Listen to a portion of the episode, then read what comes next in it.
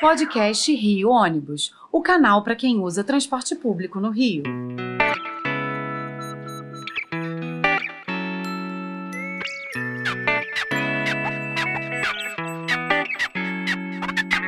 Saudações ouvintes, passageiros dos ônibus da cidade e população carioca.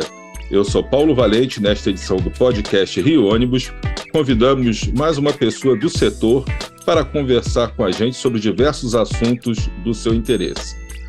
Vamos falar sobre as principais mudanças que precisam acontecer na mobilidade urbana como um todo, para que possamos ter no nosso país um transporte público de qualidade.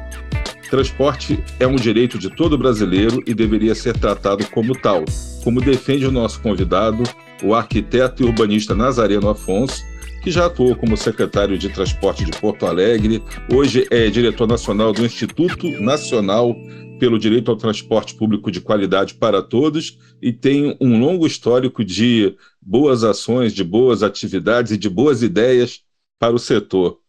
Bem-vindo, Nazareno, obrigado por, por ter aceito o nosso convite. Ah, muito obrigado, é um prazer muito grande. Antigamente a gente tinha um contato maior com a Rio Ônibus, mas depois dessas dificuldades então a gente faz tempo que não entra em contato. Fico muito feliz de ser convidado. Sempre um prazer para a gente poder conversar com você. Nunca é uma conversa, é sempre uma aula para a gente que está hum. participando aqui, está aprendendo. É, tentar. Então, vamos lá, meu amigo. Atualmente no Brasil, nós vemos que os gestores não encaram o transporte público como prioridade nos seus planos de governo, e com isso, a questão da mobilidade urbana acaba negligenciada. Na sua visão, a mobilidade deveria ser discutida de forma ampla e por quê? Olha, é, por volta de, de, de 89, é, é, eu estive na criação de um instituto que ainda está atua na, em Belo Horizonte, chamado Instituto da Mobilidade Sustentável. Isso em 89. Então, nós começamos a discutir a palavra mobilidade, né, para substituir a, a, a, como era o transporte. O transporte era todo dividido em pedaços. Tinha o transporte público, a calçada, a bicicleta, o andar a pé, a pessoa com deficiência, cada um no seu lugar. E quando você divide a mobilidade, quem é que reina? Reina aquilo que é o, o a, a, a estrutura da política de mobilidade no país, que é, é, é, universalizar o uso e a propriedade do automóvel como política de Estado. Né? Então, quando a, aí a gente começou a, a, discutir, isso aí era uma palavra já usual na Europa, e aí a gente disse, vamos trazer essa palavra para a discussão.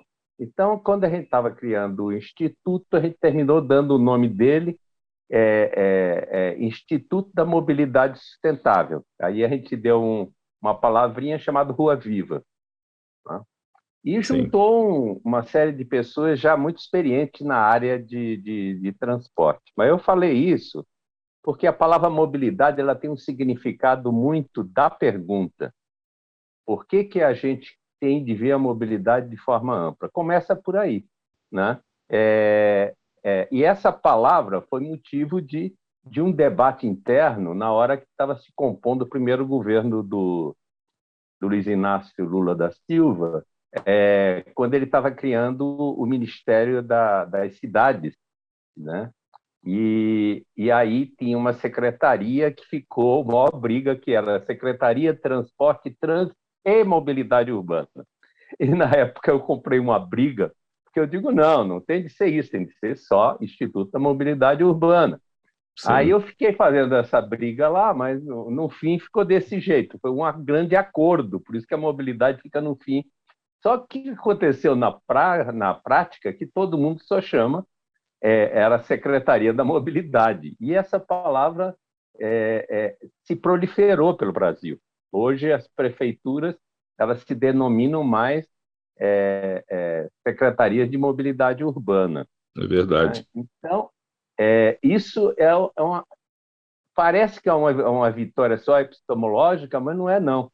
É que com isso a gente leva um conceito para dentro da, da, os municípios, para todos os lugares. Né? Hoje o fórum é chamado Fórum Nacional da Mobilidade Urbana.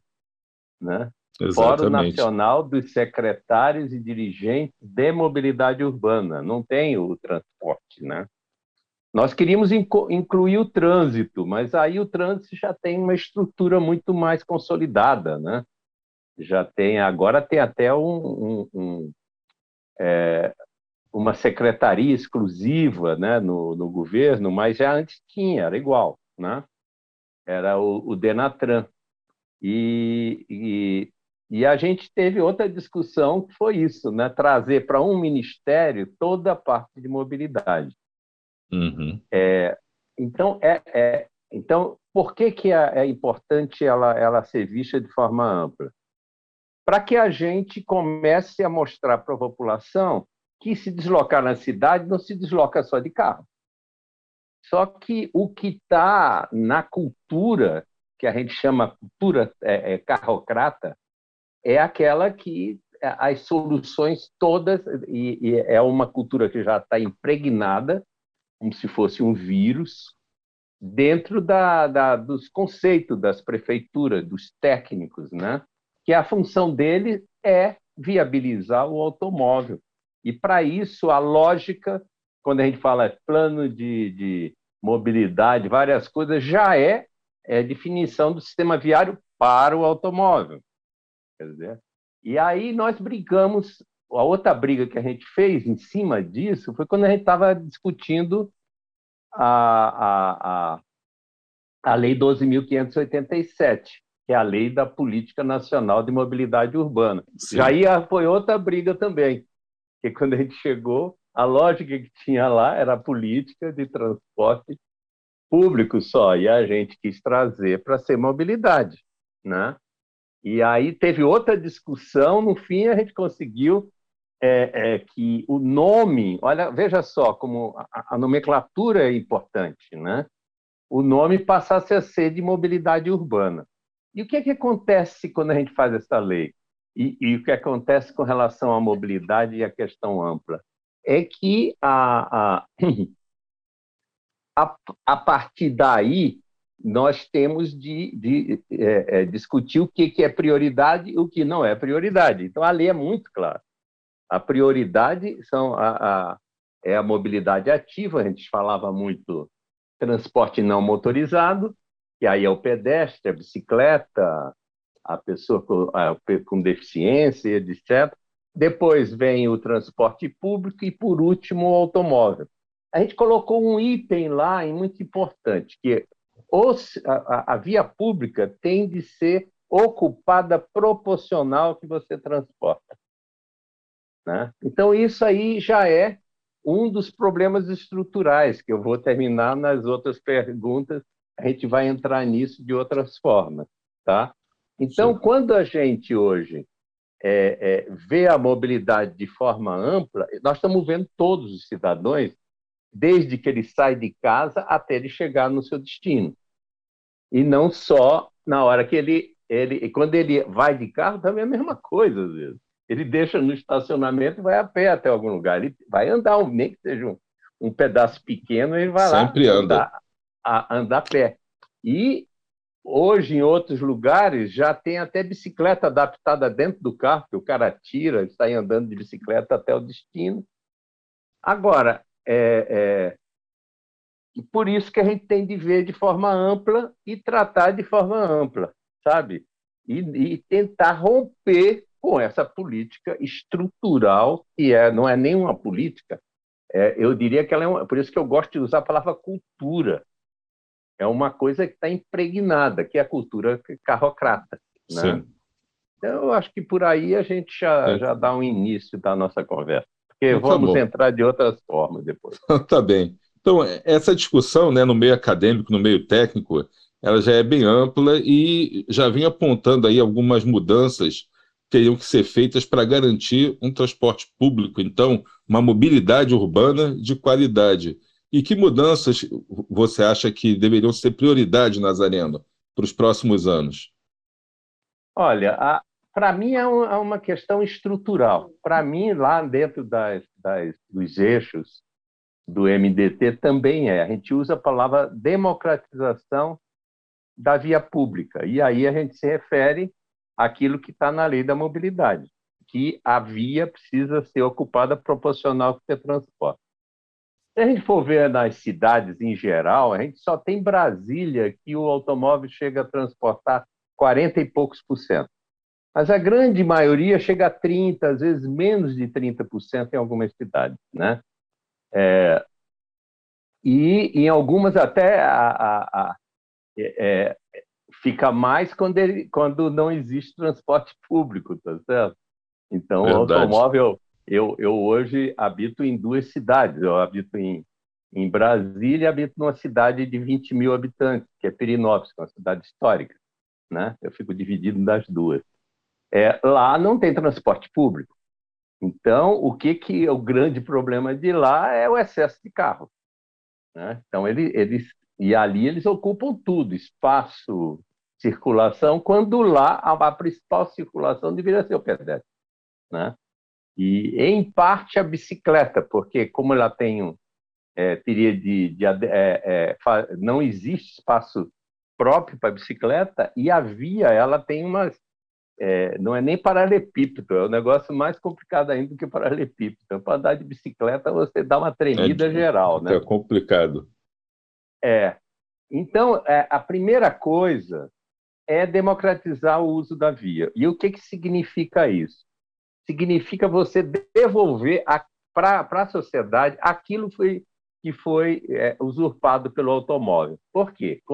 O que, que a gente deveria ficar? Fica, deveria estar ocupando o espaço viário é, é, proporcional que o automóvel transporta. E como a gente já viu, ele transporta, é, vamos falar em média 30%, o que, que é, é, vai acontecer? O correto era que, antes da gente discutir faixa exclusiva, é, ciclofaixa de bicicleta, ciclovia, nós deveríamos reservar as áreas para os automóveis. Se a gente reservasse a nossa cidade para o automóvel aqueles 30%, para ele circular e estacionar, não esqueça isso. Porque o automóvel não é uma coisa em movimento, é uma coisa em movimento e é uma coisa parada. Sim, certo? sim.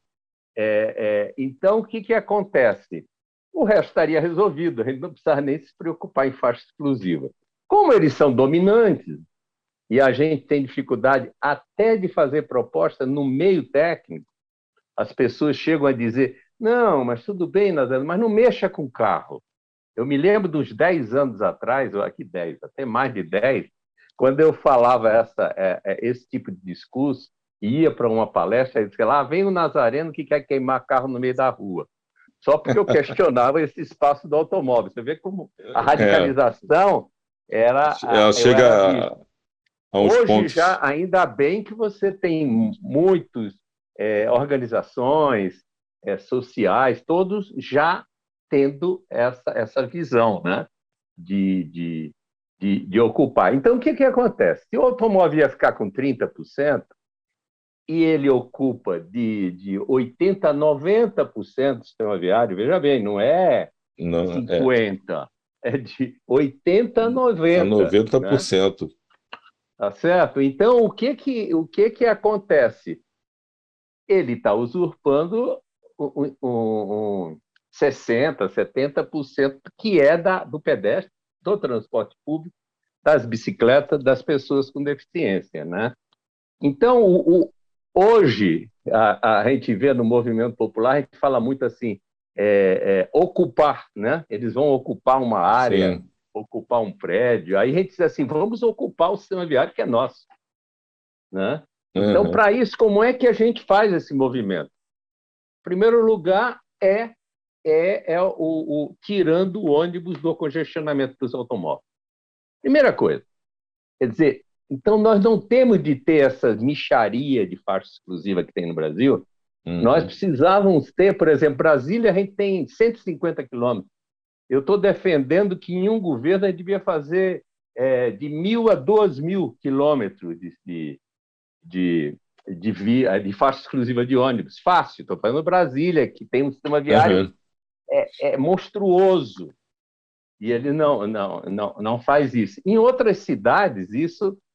A outra coisa que a gente defende para fazer essa mudança é o estacionamento. Estacionamento é, é, e aí entra um conceito que eu esqueci de dizer, que é estrutural. A política tem como, como base promover sistematicamente privilégios para quem tem carro. É verdade. Então, é, é, é um é, problema sério.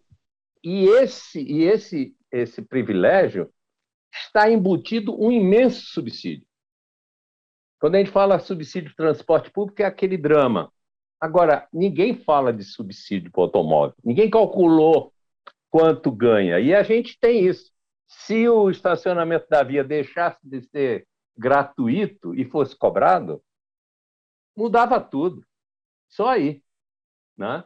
Então, as pessoas, acho que a frase que a gente toda hora está escutando é isso assim: eu deixaria meu carro em casa se o transporte fosse de qualidade. Acho que você deve ter ouvido isso. As pessoas de... é, falam muito isso mas na, na prática, quer dizer, pela cultura nossa aqui, não é o que se verifica.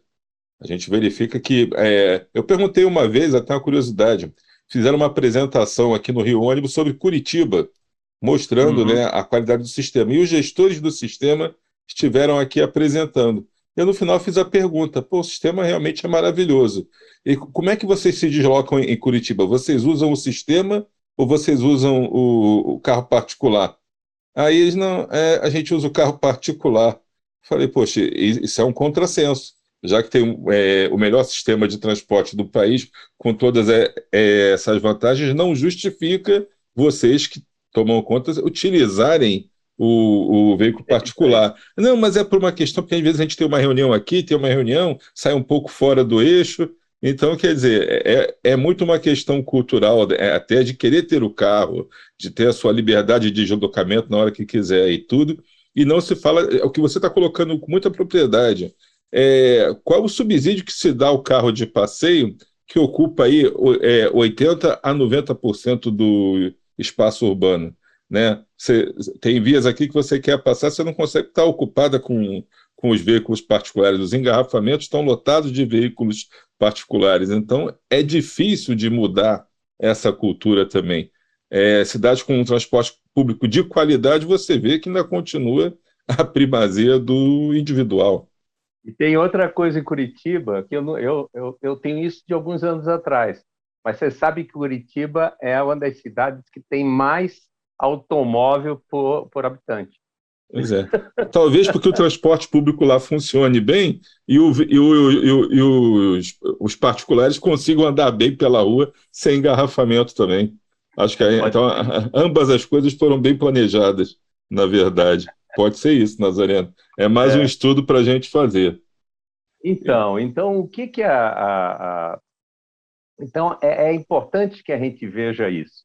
Quer dizer, a primeira coisa, uma das medidas para mim estruturais é a multiplicação de faixas exclusivas. Primeira coisa. Sim. E essa multiplicação por onde passa? Primeiro vamos pegar a, a pessoa chega e diz para você: ah, usaria o carro, é, deixaria meu carro em casa se o transporte fosse de qualidade. Eu digo não. Se você tivesse de pagar o preço justo do estacionamento, que seria é, da ordem de uns 600 a 800 reais por mês, e você ainda saísse com o seu carro e pegasse aquele belo congestionamento, se olhasse do lado, você ia ver um ônibus passando numa faixa exclusiva, vum, vum, vum, e você se desse conta que o ônibus chega a 20 minutos, 30% mais cedo do que você, eu acho que você começaria a pensar se o ônibus está de qualidade ou não. Sabe? Porque hoje você se desloca porque você tem o Estado aos seus pés. Quer dizer, é promovendo subsídios permanentes para aqueles que têm carro. Né? E, e, e, em todos os níveis. Você pega os recursos, eu pego aqui, é, é, é, vou terminar falando mais de Brasília, porque eu moro em Brasília, né? mas é, aqui é, é, a cidade planejada para o automóvel. Ali, é, Brasília é o exemplo do sonho do automóvel. Certo? O Juscelino, para poder fazer em quatro anos, ele usou o fundo rodoviário. Então, não poderia ter avenidas aqui, só poderiam ter rodovias. Então, é o único lugar do Brasil que quem coordena o sistema viário principal é o DR. Só que o, o sistema viário principal vai até vai, a, a média de. É, você imagina vocês com, com esse tipo de coisa aqui. A, a, a maior parte da, da, das linhas tem mais de 30 quilômetros. Até 60 quilômetros nós temos é, é, é, linhas de ônibus aqui em Brasília. Olha que coisa, né? Para a gente ver o que, que é. Então, as vias já são feitas para o automóvel. É, é, e agora você vai olhar o governo, sabe o que, que ele faz? Faz mais viaduto, faz Exatamente. mais, cria novas ligações do automóvel. E aqui é a maior farra de estacionamento do Brasil. Você para, você para até em, em rótula. Até em rótula você para. E não tem multa, meu amigo. Aqui é, é, é, é liberdade total de parar onde você quiser, em cima da, da. Só não para em cima da calçada, sabe? Mas Sim. em cima de praça, qualquer coisa que dê para você enfiar seu carrinho lá, ninguém vai te incomodar. Entende? Então, é, uhum. a, a, se a gente olhar, tem coisas que, que se outras cidades fossem fazer igual Brasília, ia ver que as coisas é, estariam pior ainda, né?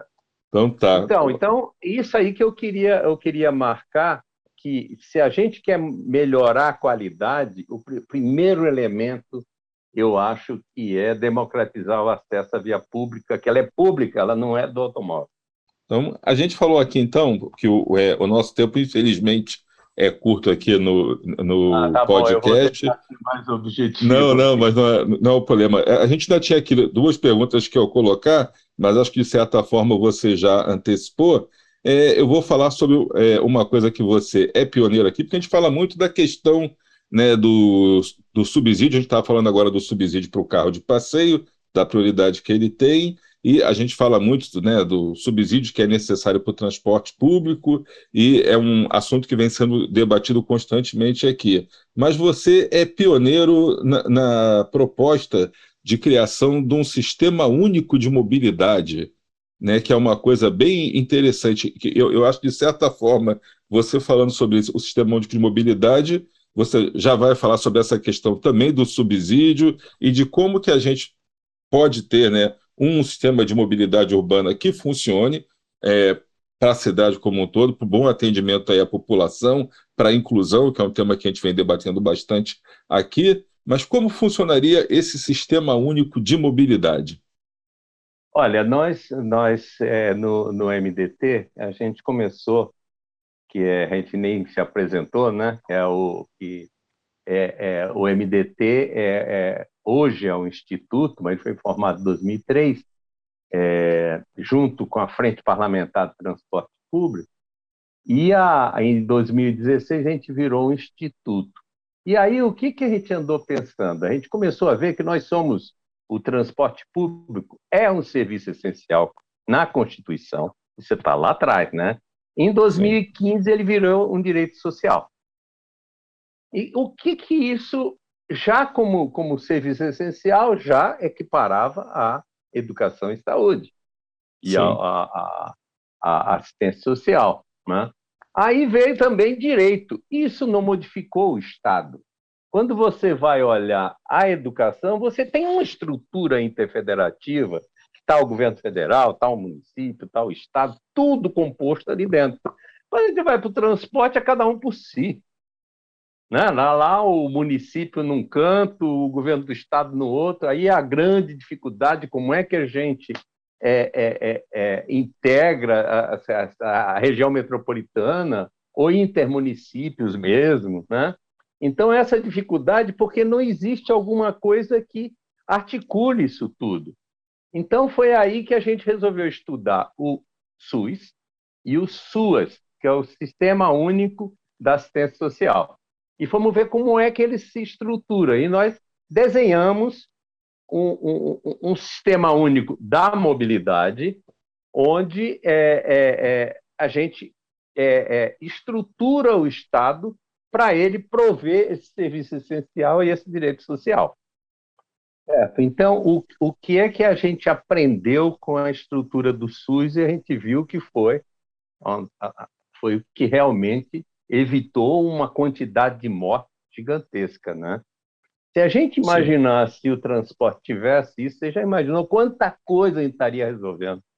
Quanto a gente poderia melhorar? Sobre isso mesmo que eu falei anteriormente, sobre faixas exclusivas, sobre taxar estacionamento, proibir estacionamento na, na, na, nas, nas vias públicas que passa o transporte público, né? É, todas essas medidas que a gente tem, na medida que eu tivesse uma coisa centralizada entre o município, ah, eu quero acessar, eu preciso pegar esse dinheiro para fazer um, um projetinho aqui, tudo bem, você tem de fazer não sei quantos quilômetros de via, de faixa exclusiva, e tá, tá, tá. Fez, Sim, atingiu, uma compensação. Vai, e é assim na saúde. As pessoas não têm acesso àquele, àquele produto assim fácil. Ele tem de mostrar que ele está atendendo à política global de todos, entende? Então, a ideia que quando a gente, a gente pensou, pensou nisso, a gente pensou, por exemplo, a questão de buscar financiamento. Eu posso ter um tipo de financiamento, vamos, vamos imaginar, uma das coisas que a gente defende muito é que é, é uma coisa que está espalhada no mundo, que é a, a, a, antecipação do incremento de arrecadação tributária imobiliária. É como se fosse a gente fosse fazer uma, um, um, sistema de transporte ao redor daquele lugar, igual o, o metrô de São Paulo. Isso aí que eu conheço, que uma amiga fez uma tese. Você acredita que só o aumento do IPTU, que é muito controlado, aliás, também, é, pagaria a, a, a obra todinha do metrô. Só o aumento, o, o, o adicional a mais. Então, se você imaginar todos aqueles lugares que você coloca o serviço de transporte e a atratividade imobiliária se multiplica e eles não pagam nada. É, é verdade isso. A outra é o automóvel, esse não há dúvida. Vamos começar. Eu brinco que o primeiro, primeiro pedágio é o estacionamento. Os estacionamentos, é, a gente defende até uma meia radicalização, a gente diz que os estacionamentos tinham de acabar o estacionamento na via pública. Eles tinham de ir para dentro dos prédios, para os terrenos. Só que ele, ele não iria assim para ele ter o lucro ele, ele passaria a ser uma concessão pública. O, a pessoa, a, a, a para aquele cara montar aquele estacionamento, ele tinha de, de ganhar a concessão. E a concessão, como é que paga? É, é, para aquela hora, vamos dizer, 10 reais, vamos dizer, é, aquela hora a gente fixaria um valor que iria para o fundo de transporte. Sim. E acima daquilo, aí como é que faz? Como é que ele define o preço da hora? Aí é mercado. Entende? Só isso. Qualquer coisa entra. Então, algumas ideias que a gente já veio desenvolvendo, seja no imobiliário, seja no começando pelos estacionamentos, né? Como o próprio estacionamento, você tira o estacionamento, pode fazer uma faixa exclusiva, pode fazer uma, ciclo, uma ciclofaixa, a gente tem cidades que já fizeram duzentos e tantos quilômetros de ciclofaixa, só tirando o estacionamento da via, substituindo pelo local da bicicleta. Quer dizer, você, é, é, você vê que a gente pode revolucionar a cidade sem é, é buscando é, é, recursos que não são deles, não são da, da, não é um investimento do setor imobiliário, não é um investimento de quem tem carro, ninguém né? Então, quando você mexe com essa, com essa estrutura, você começa a redesenhar a cidade para as pessoas. Né? Então, a ideia do, do Sistema Único da Mobilidade é isso: é ter um Estado que é, é, faça o provimento da, da, da, do serviço de transporte, que é a volta a dizer, eu fico falando igual a ladainha de, de, de, padre, né? É, é um serviço assistencial e um direito social se a gente, esse Estado se organiza desse jeito, a gente pode fazer um monte de política. Por exemplo, o Fórum de Secretário deixa de ser uma entidade associativa, ela, ela vira um, um, um, uma representação pública. Ela vai discutir as políticas todas. Né? Aí vai ter uma representação da, da, das regiões metropolitanas, do governo dos estados. E aí a gente começa a ver, olha, olha a dificuldade que a gente tem. A gente tem agora essa experiência em Goiânia, que eles conseguiram fazer uma experiência metropolitana, você entende? E tudo em cima Sim. da crise. Então, o Estado entra com valor, o município de Goiânia com outro, alguns municípios mais importantes com outra, e eles estão. É, hoje eu estou achando que é uma das experiências mais avançadas. Há outro desafio grande, e aí afeta o setor privado é favorável ou não é favorável, mas é a experiência que a gente tem em Bogotá e, e, e Santiago, que as concessões não sejam um pacotão só. Quer dizer, o empresário tem de ser responsável por tudo. Então, da gente poder dividir ela em, em, em partes. Né? É, a outra coisa é, é assim, bilhetagem, é, operação, é, é, é, ônibus, isso que eles fizeram com, com os ônibus elétricos. Né? É, quem, quem, quem é responsável pela frota é a empresa de, que, que fornece eletricidade. Né? É, então, é, então, o que a gente está dizendo é que se a gente tivesse sistema único, a gente vai começar a organizar isso, sabe? Mas aí é bom para todos, é bom para o governo, é bom para os empresários. E aí o que, que a gente tem dentro dele também? A gente tem um elemento que é estrutural e a gente não pensa que é tão estrutural. Né? É o envolvimento da sociedade civil com esse projeto. Né? Porque um, um é dos, fundamental. Um dos grandes problemas, vocês sentem na pele isso, né? É quando a gente fala, ah, vamos, vamos subsidiar, é dinheiro para empresário, vai ser aquela mesma porcaria. É, tem tal. uma visão errada sobre isso, que é, é, é e isso tem que ser desmistificado. É, exatamente. tem que ter transparência, tem que colocar toda a informação para que não haja esse tipo de questionamento é. e as políticas possam Muito avançar é efetivamente. Quer dizer, na medida que a gente faça transparência, tire essas, esse negócio, a coisa muda. Eu brinco que em alguns momentos a NTU tomou a liderança de muitas ações. Né? E eu dizia, gente, Sim. a mesma proposta o MDT pode defender e a população é pode receber. Agora, quando põe a palavra NTU, cara diz, olha aí, tem coisa e por os empresários aí. Tá certo? Esse é o nosso desafio, viu?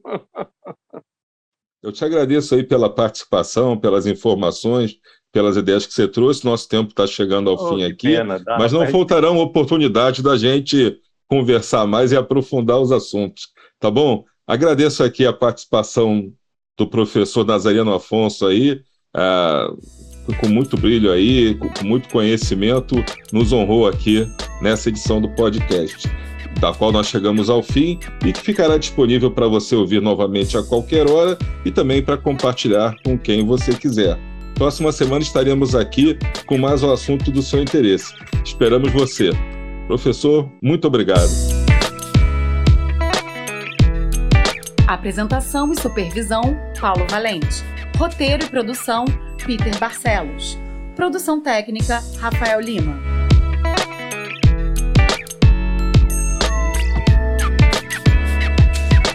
Rio Ônibus. Seu dia passa por aqui.